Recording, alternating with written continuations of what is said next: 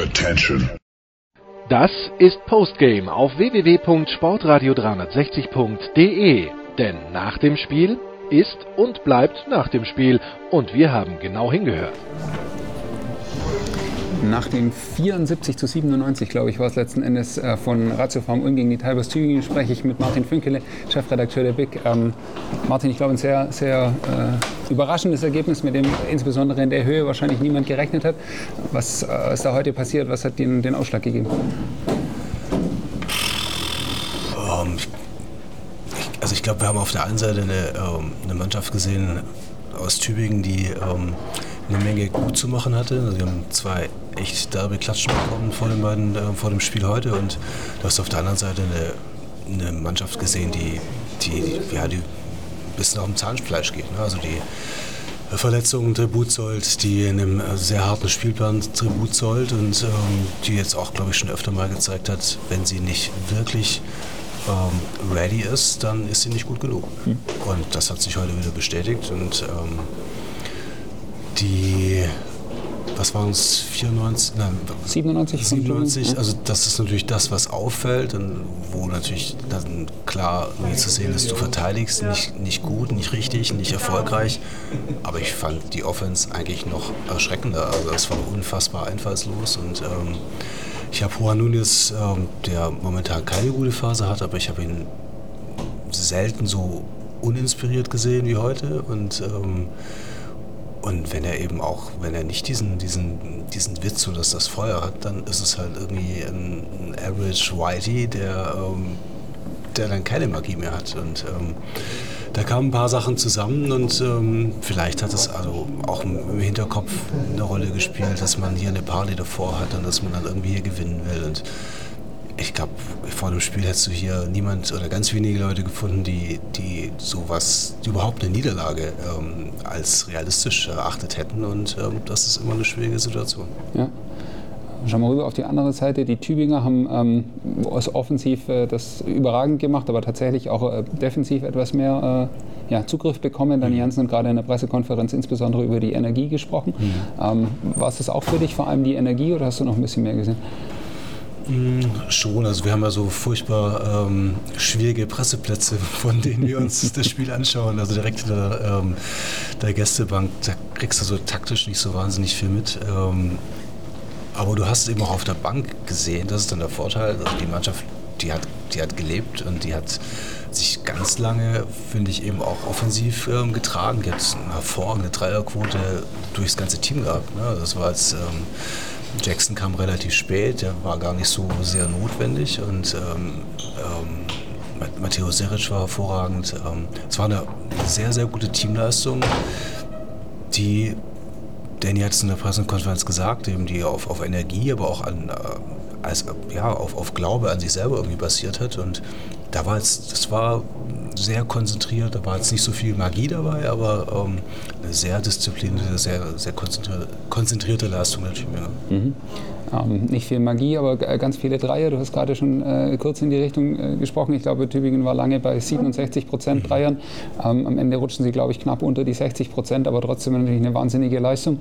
Ähm, ist das so ein Flug, der mal passiert oder haben die Ulmer da einfach auch defensiv zu wenig dagegen gehalten? Auf jeden Fall. Meine, wir haben es über ähm, dieses Stand der Batterien da ähm, gesprochen. Ähm, der Dreier ist immer da, wo du am meisten laufen musst, ähm, um den zu verteidigen.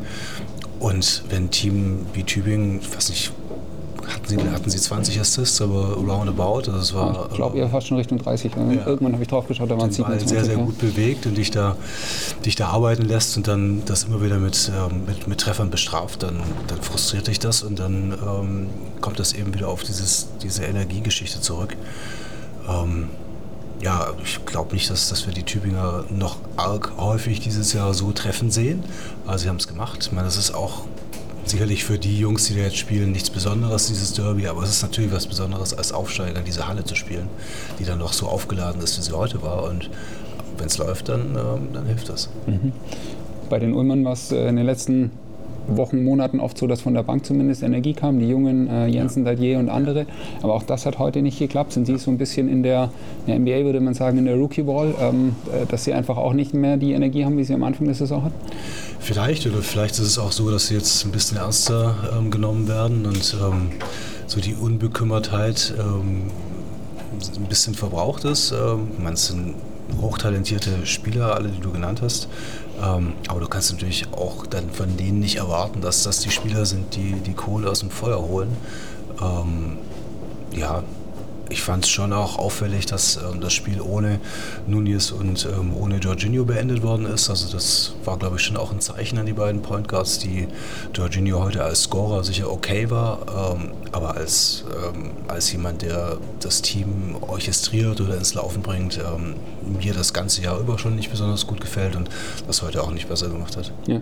Ich glaube, da hat man ein bisschen darauf gehofft, dass Nunez die Rolle überragend ausfüllen kann, was er ja schon gezeigt hat, dass ja. er das kann. Einfach ja. momentan ein bisschen im Tief, aber dann wird es ja. ein bisschen offensichtlicher, dass der Paula das, glaube ich, nicht so richtig spielen kann. Gut, und dann hast du in guten Spielen hast du natürlich Williams, der da auch noch ähm, 40 Prozent Point Guard macht.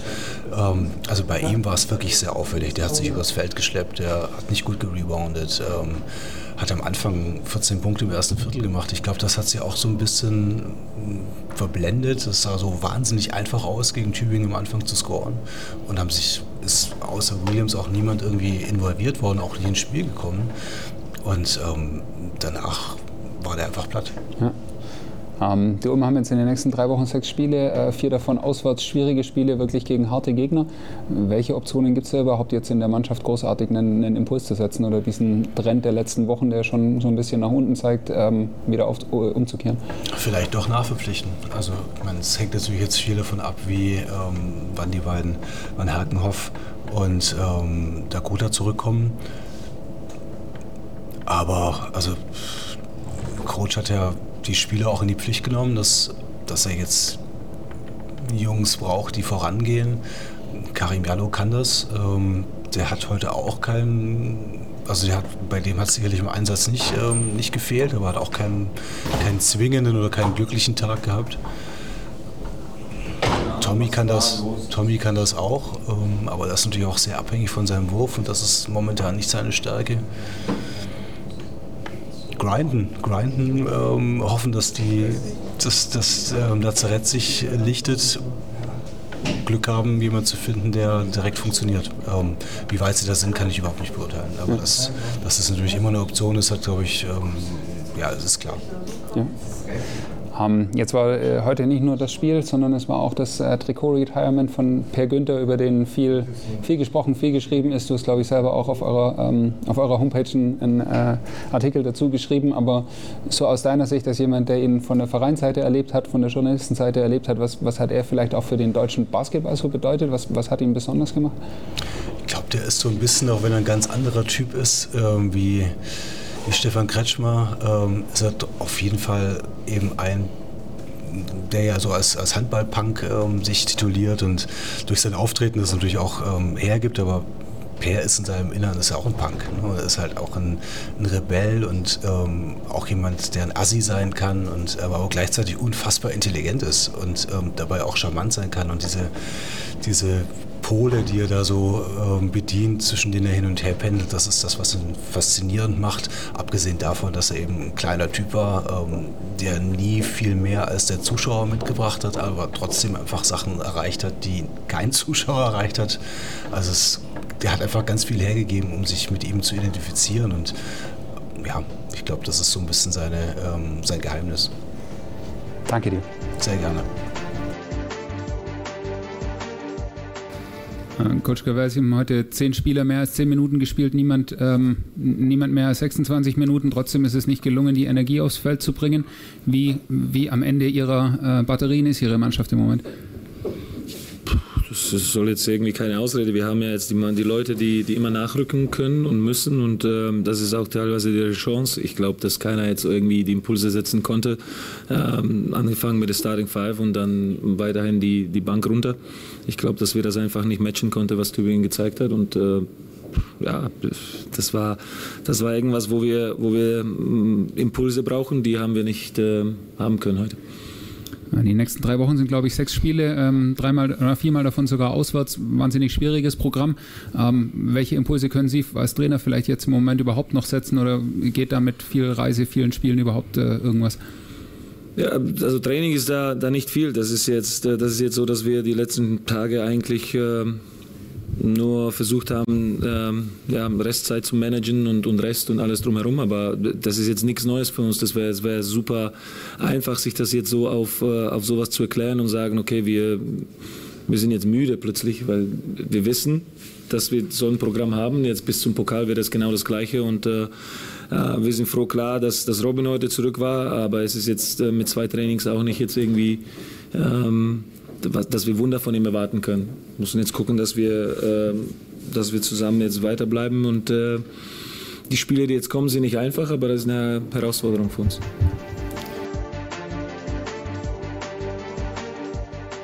Coach Janssen, your your team got uh, more than 100 points in the, the last three of the four, four games.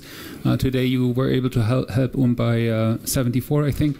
W what did change there? Did you make uh, tactic, uh, tactical adjustments as well? Uh, not not really, not really. It's it's it's all about energy and, and, and the purpose of playing defense, which we lost lost the last couple of games.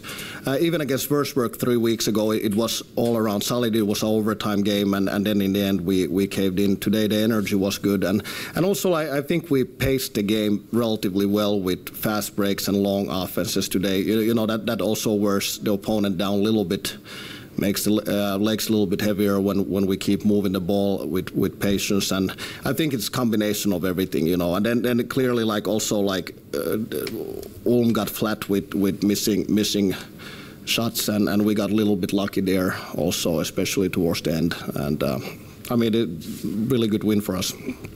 You have a new player with uh, Evan Maxwell. How happy are you with what he was uh, already able to give today, and what do you expect from him for the rest of the season? Uh, obviously, you, you, could tell that he practiced once with us, and, and it was sometimes you know four four guys pointing fingers like where he should go. Um, but uh, I mean, like he, it was really impressive. Like he, he brings us size, but but also the circumstances. The last couple of games have been terrible because we we have three fives and, and all of them are injured, missing. Today we also were lucky to, to have kept uh, Daniel Kepler back in, and that, that helps. It, it's much easier to play basketball with two fives than zero, you know. Ja, äh, die, die Liga insgesamt ist jetzt äh, extrem von kleinen, schnellen, punktenden Guards dominiert. Ähm, tut das so ein bisschen weh, das zu sehen? Juckt es da in den Finger oder würden Sie sich wünschen, vielleicht Ihre Karriere fünf Jahre nach hinten äh, verschieben zu können? Äh, nein, gar nicht. Ich glaube, dass ähm, jetzt natürlich fast, also ich hatte jetzt kein großes Alleinstellungsmerkmal, aber für mich, glaube ich, hat, ähm, hat das natürlich auch funktioniert. Ich war ein Stück weit dann eher auch was Besonderes. Jetzt sind das natürlich nochmal Spieler, die nochmal ein Stück kleiner sind als ich, nochmal ein Stück schneller sind als ich. Ähm, und die, ja, die eine riesige, riesige Last auch tragen. Das ist beeindruckend. Ich gucke denen unglaublich gerne zu. In meiner Karriere hieß es ja immer, okay, alle Guards müssen größer und größer werden und jeden, Spieler über 1,95 können wir nicht irgendwie einen Point Guard aus ihr machen. Und es ist irgendwie schön zu sehen, dass das jetzt einfach nicht mehr der Fall ist, sondern dass man einfach sagt, okay, der ist 1,65, aber er kann spielen, also, also ist, er, ist er unser Mann. Und nein, überhaupt nicht. Ich glaube, ich habe wirklich genau das richtige, die richtige Zeit mitgehabt. Ich habe eine Zeit gehabt, da war es besonders, dass deutsche Spieler überhaupt spielen. Ich habe eine Zeit mitgemacht, wo händeringend nach Deutschen gesucht wurde, weil diese 6 und 6 Regel installiert wurde. Ja, ich bin super happy mit dem Fun. Das war Postgame auf www.sportradio360.de. Versäumen Sie nicht die Big Show, jeden Donnerstag neu. Oder Wir sind Dirk, unser Basketball-Special und vieles mehr und besuchen Sie uns auf Facebook unter facebook.com slash sportradio360. Folgen Sie uns auf Twitter und abonnieren Sie uns auf iTunes.